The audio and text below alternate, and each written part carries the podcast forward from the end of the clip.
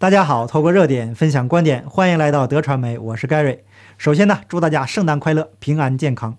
虽然来到了节日，但是我们还是要继续关心一下李甜甜老师，继续声援她。这几天呢，李甜甜被精神病的这个事件已经成为了全球瞩目的丑闻。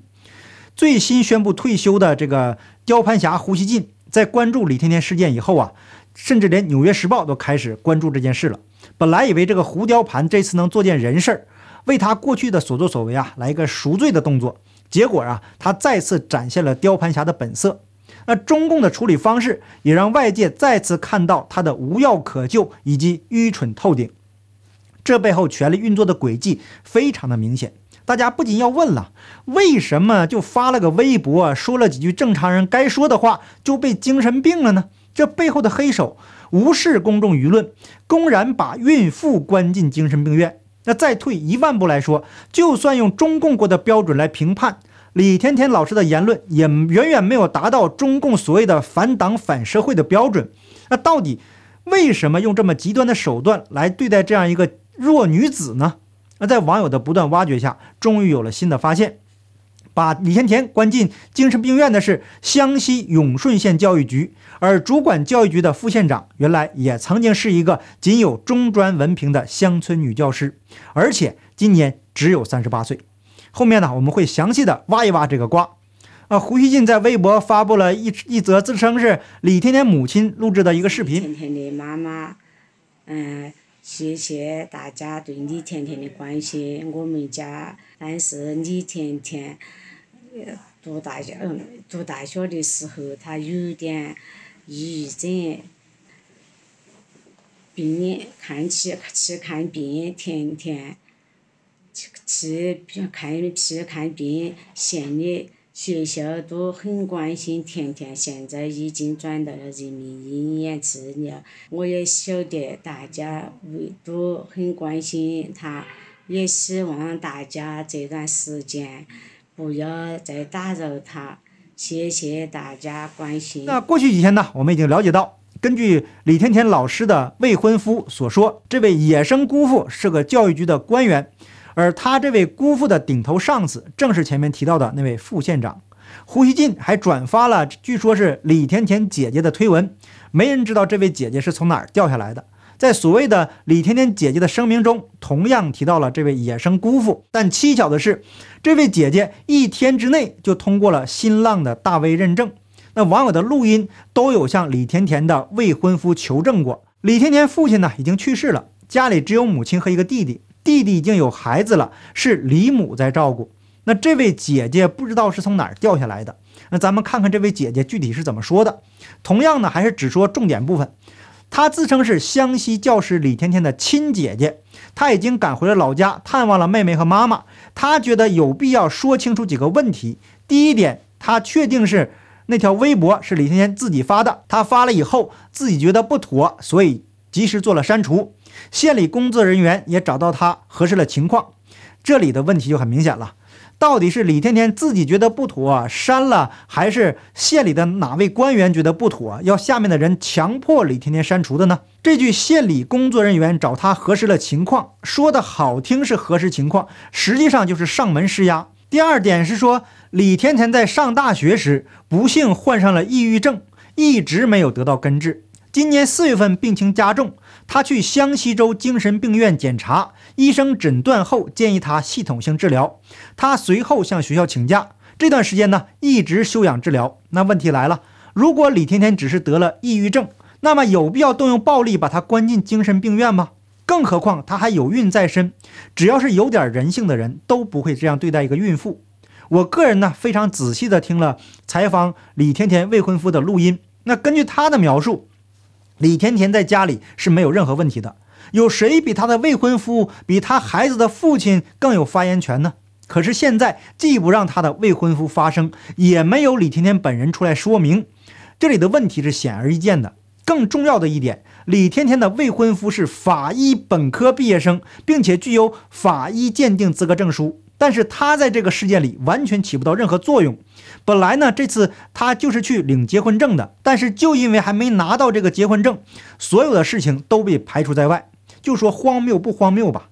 那第三点，这位野生姐姐说，她妹妹被强制关进精神病院，这是一个误会。文中还说，县里的工作人员和李天天进行了沟通，这里的沟通啊，用的非常的绝妙啊。到底用什么手段沟通的呢？当时李甜甜发出的求救信息，全世界都看到了。在彭帅那期视频中呢，我已经介绍了，有图有真相。而且李甜甜在迫不得已的情况下，把手机藏在内裤中才没有被发现，然后啊，才发出了信息向外界求救。这一点呢，也得到了他未婚夫的证实。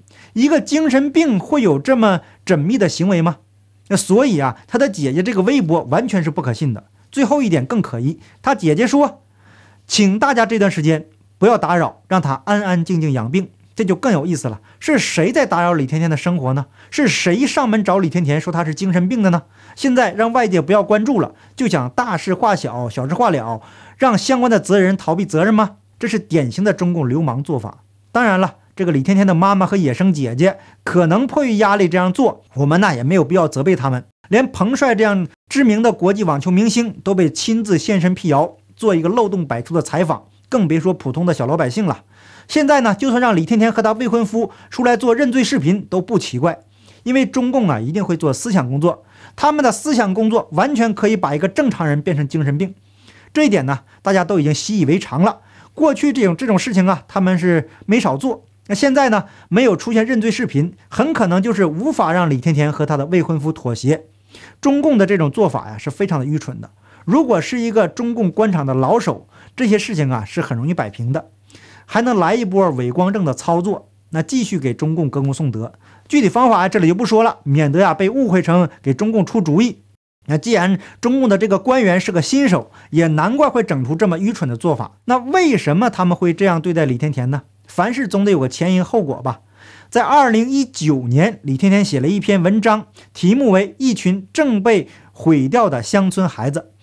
文章质疑湖南省湘西土家族苗族自治州永顺县桃子溪村小学频繁迎接检查，耽误课程。这篇文章也引起了不小的轰动。二十五岁的湖南女教师李甜甜发表文章，吐槽检查太多，严重影响到了自己的教学工作，结果引发了一场不小的风波。先是文章被要求删除，接着是县教体局要求她夜里赶到县城去说明情况。女教师有些惶恐，于是就发了朋友圈。最新消息说，舆情发酵之后，湖南省人大常委会副主任、湘西州州委书记叶红专表示，湘西州将整顿一切形式主义的检查。教师有什么意见、好的建议，支持公开发表，他们也会随时调查解决。州委书记还说，李甜甜老师的文章他看过了，文笔写得很好，支持他以后多写好作品。大领导表态了，女教师可以不再惶恐了。昨天我们说了，生活中经常有这样的事。不是找当事人直接做工作，而是找当事人的亲戚去做工作。名字为私事，实际上是公事；名字为关心，实际上是施加压力。生活中还经常有这样的事情遭到批评啦。首先不是去检查、去反思批评的问题到底有没有，怎么去改正。首先考虑到的往往是把批评者给找到，首先让他删文章，然后找机会给他穿小鞋。不是急着去解决问题，而是急着要解决提问题的人。只可惜，互联网时代想要垄断信息的出口，以为删了稿子就能够平安无事，往往只是一厢情愿。虽然当时为了与上级保持一致，县里表面上跟州委书记叶红专保持了一个姿态，但暗地里只怕会对李天天有各种不满。所以啊，秋后算账，这基本上是必然的。那这里必须要提到一下他这个野生姑父。根据当时李天天微信朋友圈的贴文，我们可以清晰的发现，州里的领导批评局长不应以姑父关心为由，让他半夜赶进城。这与是不是亲戚无关，他本就与姑父价值观不同。州领导保证让局领导撤销让他签字一事，不准他们再找他，并承诺局里不会为难李甜甜或今后的发展。但在今年的三月份，曾经帮助过李甜甜的州书记叶红专成为了中央候补委员，并不再担任湘西州书记了。那新的县长呢？十月份刚刚上任，又是个不懂业务的新瓜。那这个啊，我们等一下再说。而李甜甜再次发了敏感微博，这让过去被批的当地教育局终于有了报复的机会。但是对于这样一篇微博，无法通过法律手段进行打击。那我们来看中共的法律规定。应予行政拘留处罚而不予执行的情形规定，孕妇或哺乳自己不满一周岁婴儿的，也就是说拘留这个选项无法使用。李甜甜现在是孕妇，无法执行行政拘留。于是啊，他们就用了关精神病院的恶毒手段进行报复。因为这波操作啊引起了众怒，现在已经成为了国际事件。把李甜甜关进精神病院的是湖南湘西永顺县教育局，是主管教育的副县长。如果不是因为李甜甜被关进了精神病院，谁会留意这位主管教育的副县长呢？但是当我们关心他的时候，却有了非常惊人的发现。根据官方的资料显示，永顺县主管教育的副县长名字叫姜立波，女，土家族，出生于一九八三年，今年才三十八岁。这么年轻的副县长又是女性，这很难不让大家联想背后的故事啊！再看看他的简历，不难发现其中的猫腻。一九九八年，十五岁的姜立波考上了永顺县民族师范学校。师范学校三年后，姜立波获得了代理教师的工作。是没有国家正式编制的临时教师。姜立波当了两年临时教师以后，去了张家界天门山旅游公司。经过调查，这家公司还是一家没有国家正式编制的公司，不属于国家正式单位，只是一家私营企业。姜立波在这家私营企业还是当临时工。又过了两年，在姜立波二十二岁的时候，离开了张家界的私营单位旅游公司，回到了家乡永顺县芙蓉镇贝尔中学当教师。同样，这还是一所私立学校，没有国家的正式编制。但是奇迹发生了，在这座私立学校工作两年以后，姜立波被借调到共青团永顺县委员会。